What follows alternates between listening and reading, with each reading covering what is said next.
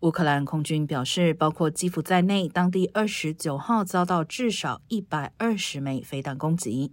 与此同时，俄方回绝乌克兰总统泽连斯基十一月在 G20 峰会提出的十项和平计划，要求基辅必须承认莫斯科占领的四个区纳入俄罗斯版图，才可能结束战争。俄罗斯外长拉夫罗夫也强调，完全掌控兼并这四个地区是莫斯科的最终目标。这四个地区分别是乌克兰的顿内茨克、卢甘斯克、赫松和扎波罗热。